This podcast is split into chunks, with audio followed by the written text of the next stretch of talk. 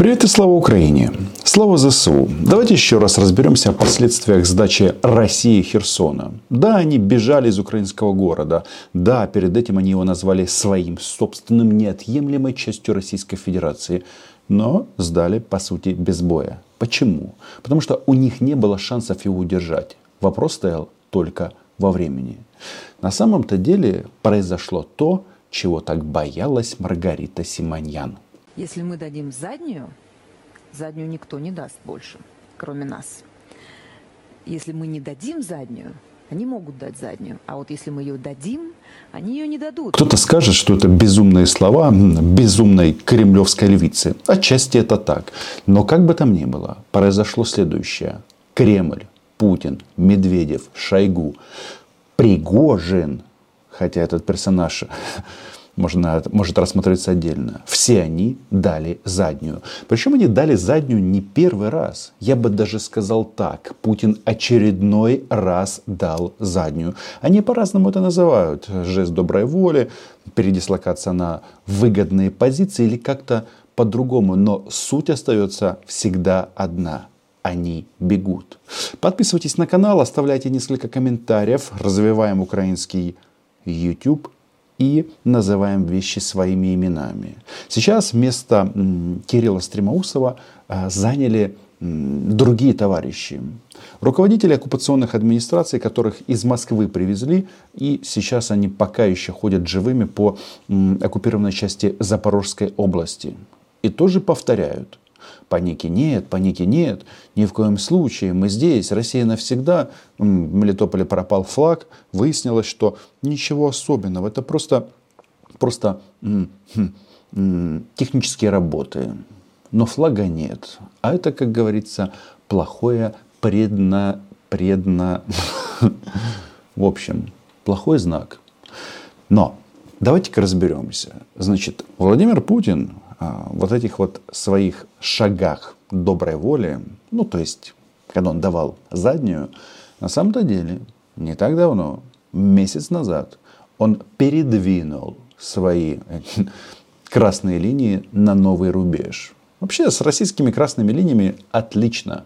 Почему? Потому что они проходят там, где скажет Путин. Сегодня они здесь, завтра они там. Недавно они проходили в районе Николаева, теперь уже по Днепру. А раньше они проходили в Купенске, а теперь совсем в другом месте. Но а, пока Кремль будет упираться в борьбе за юг Украины и, соответственно, Донбасс. Мол, ему это надо, потому что нужно сохранить лицо и, и что еще? Существовать Украина?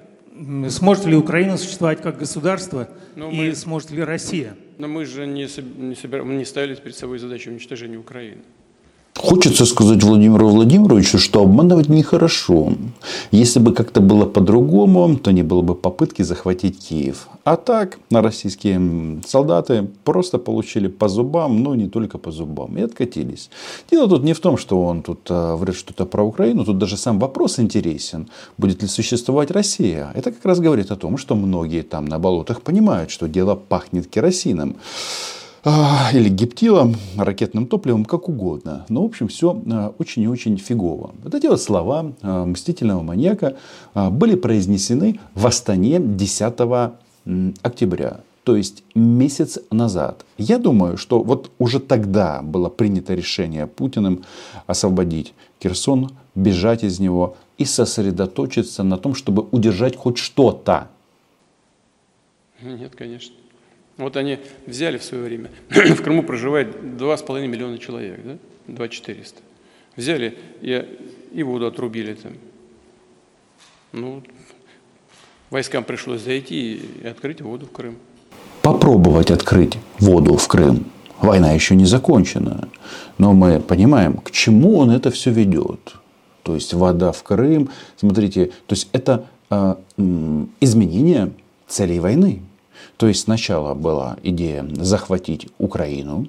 А, они это называли демилитаризация и денацификация. Эти слова маньяк уже не повторяет. Вообще, заметьте, он прекратил повторять словосочетание «все идет по плану». Хотя это было бы сейчас услышать забавно, но факт остается фактом. Сейчас все сводится к воде. Вот как просто пример э, логики наших действий. Не сделали бы вот этого э, действия, не было бы других противодействий бы. Вы чувствуете, как сужаются интересы.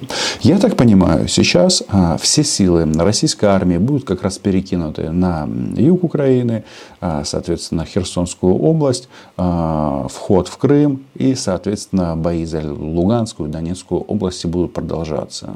Вот это его, а, так сказать, вот этот вот минимум. Хотя, когда маньяк говорит о том, что а, не выключили бы воду, не было бы противодействия, нет. Ребятки, ребята, не так. Все немножечко по-другому. Не было бы вторжения, оккупации, аннексии Крыма, хм, не было бы проблем с водой у двух с половиной миллионов человек. А понаехавшие, которые пьют украинскую воду, ай-яй-яй, да, вода у нас платная. Вот мост взорвали, теперь нам нужно 10 раз подумать. А, обеспечение сообщения с Крымом по, по территории, насколько важно это для Российской Федерации? Вот они, финальные цели войны. Пока он хочет удержать вот это. Ну, как говорится, хотеть м, не вредно. Смотри, чтобы тебе херсонский енот глаза не выцарапал, дед войны, повелитель бункера. А, я не исключаю, что а, они даже готовы освободить северную часть Луганской области. Знаете почему? Потому что туда, именно там заходят а, трубы, по которым идет газ в Европу. Я понимаю, что сейчас транзит газа не самая актуальная тема, и вообще Европейский Союз с, а, сладит с российской газовой иглы и говорит, ребята, до побачення, увидим вас никогда. Но, тем не менее, в надежде на то, что когда-нибудь что-то будет восстанавливаться, если эта территория будет оккупирована, значит, этот газопровод работать не будет. Там, причем, не самые главные трубы проходят, но, тем не менее, часть магистральных труб а, там все-таки идет. То есть все, видите, как оно купируется, сжимается, сжимаются его интересы. Заметьте, а, на переговорах в рамках зерновой сделки, зерновой инициативы, знаете, какие вопросы ставят россияне? Ставят вопрос экспорта через Одессу аммиака.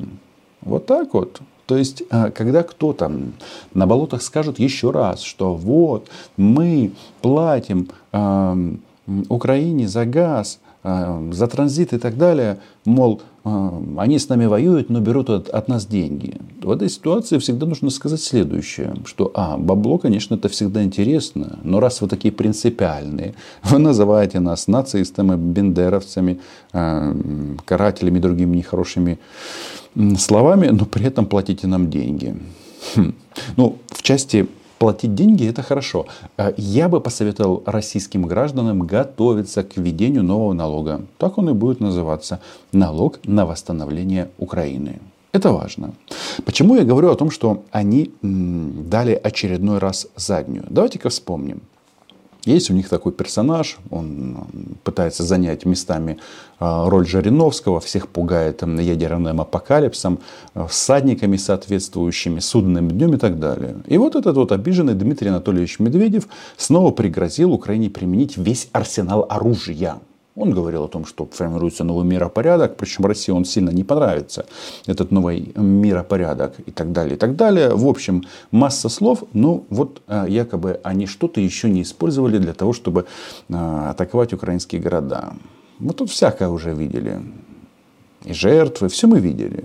Но почему я говорю, что это все-таки называется дать заднюю? Потому что совсем недавно тот же Дмитрий Анатольевич Медведев, как он развивал этот тезис? Давайте-ка спорим, вспомним. Это интересно, это просто говорит о том, что э, на болотах в Кремле слишком морщат репу и понимают, что ты можешь сколько угодно продолжать говорить о том, что мы повысим ставки и так далее, и так далее. Европа где-то моргнет, моргнет, Украина где-то моргнет, и да заднюю, но дали заднюю именно они. Значит, эм, цитирую.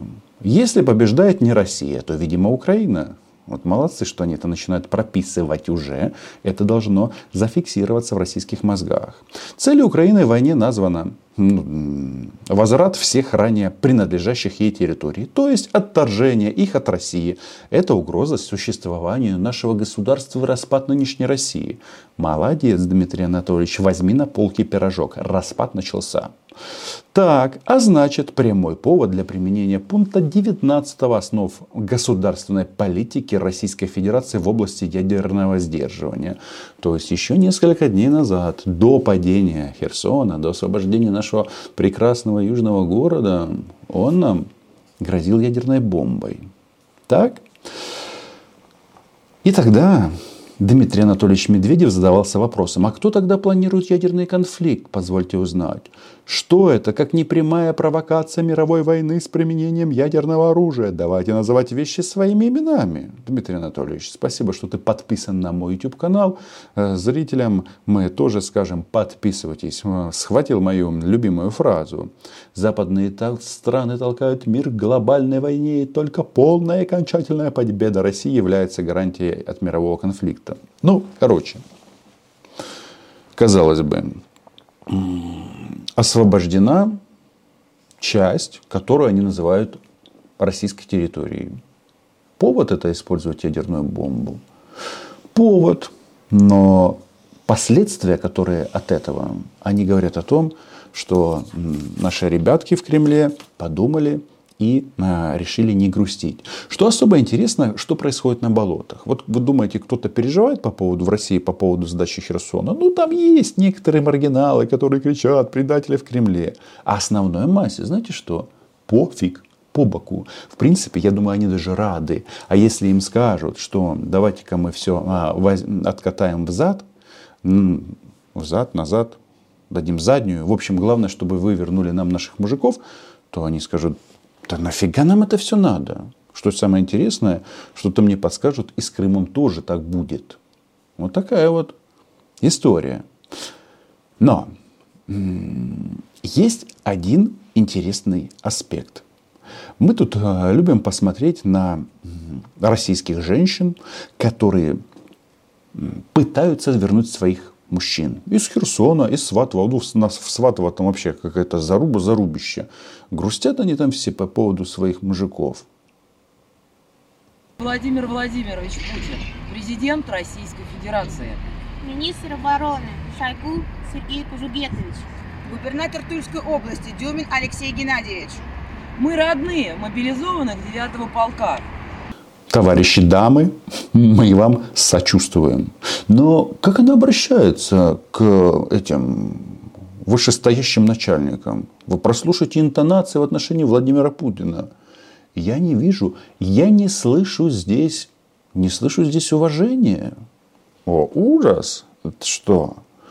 Многие начинают считать, что Акела промахнулся. По ним бомбили. Ребята оказались без связи, без командования,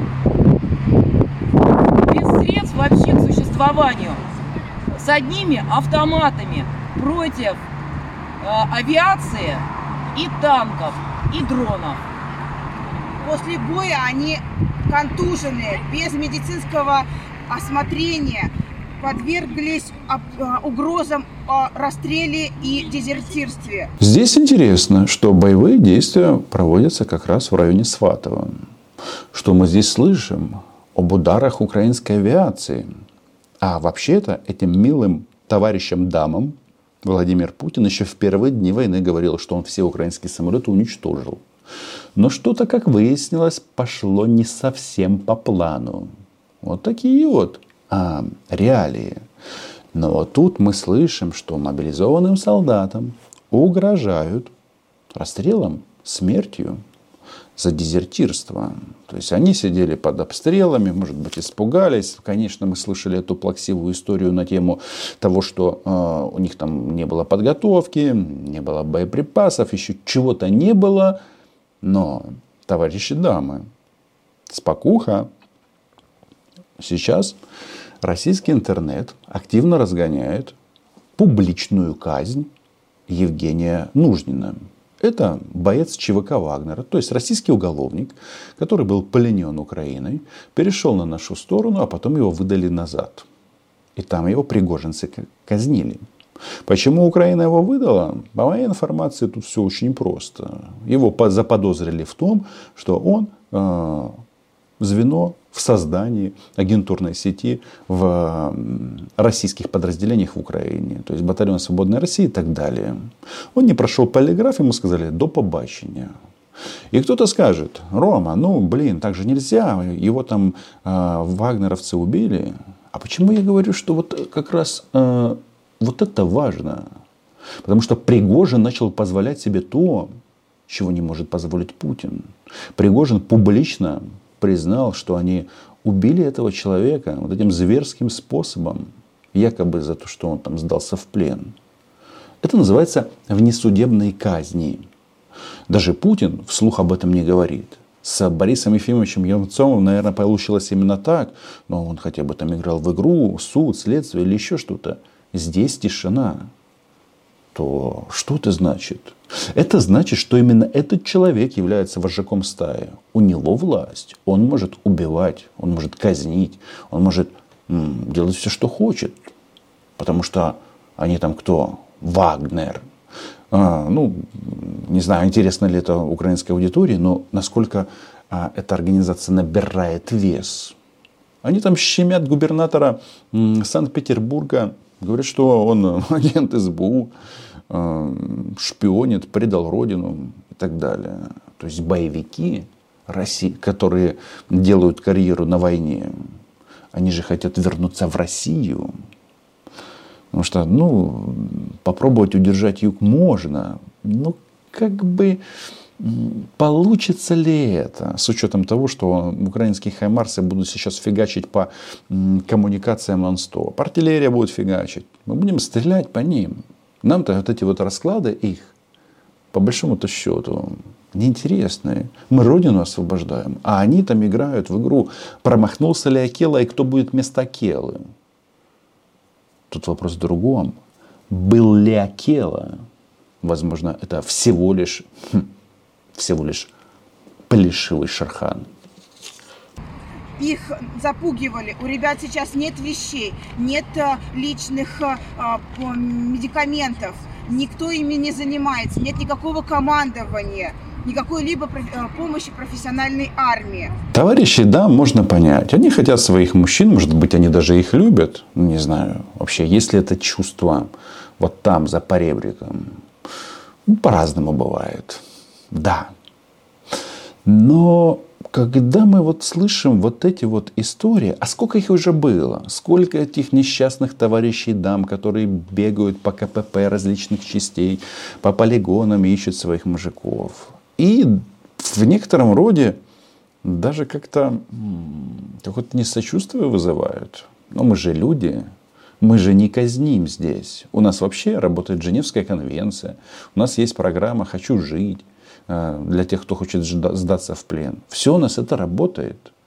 Да, мы их ненавидим, но это, эти все вещи, они функционируют. У нас истории, которые мы слышим с болот, недопустимы. Но вот есть реакция. Реакция высшей российской пропаганды на вот эти вот женские стоны, вопли, крики, возмущения и так далее. Вот оно. Если есть обосравшиеся, которые с передовой бегут и пытаются истории всякие рассказывать, доставляя радость врагу. Враг это мы, Украина. Воюют они на украинской земле. То должен сказать, что война это тяжело, это больно, это горько. Но у тебя есть свой священный долг. Умереть за Путина. Ведь все пишут только о том, что а, удержание южных рубежей Украины – это исключительно вопрос политического выживания Путина. То есть это война не за Россию, а за ее мстительного маньяка. Давайте еще раз. Война действительно тяжело. Только хочется напомнить всем товарищам, дамам России, что именно вот этот вот человек, Владимир Рудольфович Соловьев, самый известный, самый умный, самый хитрый, рассказывал вам, что мы только бровь подымем, и Украина упадет. А получилось немножечко по-другому. Почему? Потому что эти товарищи врали и продолжают врать. Чтобы сохранить свои бабки, свое положение, ну и, соответственно,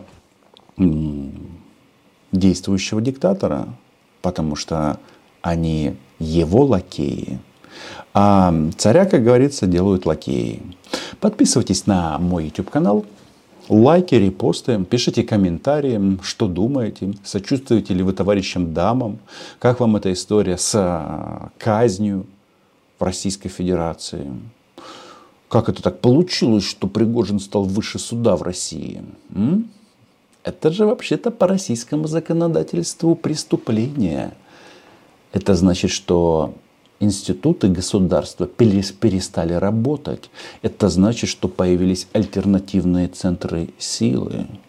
Это значит, что самое интересное будет развиваться не на территории Украины, хотя нас ждут тяжелейшие бои, а там, на болотах, где снимают ролики для «Газпрома», где холодно, и ходят дикие медведи.